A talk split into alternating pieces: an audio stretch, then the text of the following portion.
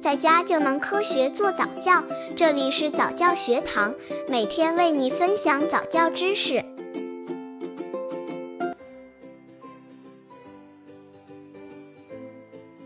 宝宝几个月可以坐学步车？学步车的危害有哪些？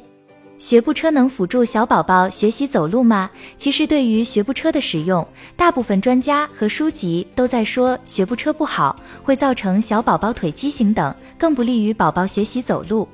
不过，有妈咪在问，真的是一点都不能用吗？小编觉得倒不是，只是使用学步车要讲究方法。有的妈咪把宝宝放在学步车里好几个小时，当然不好。小宝宝坐在学步车里只会产生不好的影响了。刚接触早教的父母可能缺乏这方面知识，可以到公众号早教学堂获取在家早教课程，让宝宝在家就能科学做早教。宝宝坐在学步车里好不好？学步车既然作为一种商品进行销售，就代表其是有一些使用意义的。当然，婴儿过早过多使用学步车对身体是有不好的影响的，一些潜在的使用风险需要妈咪警惕。首先，学步车将婴儿固定在其内，使婴儿失去了大运动锻炼的机会。大运动锻炼包括爬、站立、弯腰、行走等，能加强身体各部位运动的协调性。如果婴儿处在学爬期，他就得不到爬行锻炼；处在学站、学走的阶段，他就不能独站，走路也会迟些。因为学步是需要力气的，而坐在学步车里的孩子需要活动时，可以借助车轮毫不费力的滑行，缺乏真正的自主锻炼。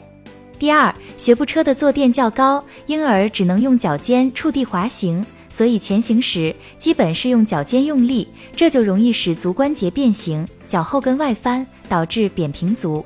另外，由于婴儿骨骼中含钙少、胶质较多，骨骼较软，因此过早过多使用学步车，容易出现 X 或 O 型腿。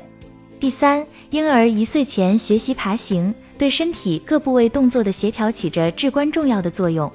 如果婴儿整天待在学步车中，就会错过一岁前的爬行学习期，容易罹患感觉统合失调症，表现为好动、任性、脾气暴躁、不易与人沟通等，还会出现注意力不集中、阅读跳行等。第四，坐在学步车中，婴儿每秒可移动一米，孩子的头部所占比重大，又暴露在车身架的外面，缺乏安全保护，一旦从楼梯上翻下或因地面不平而倾倒。头部很容易受伤。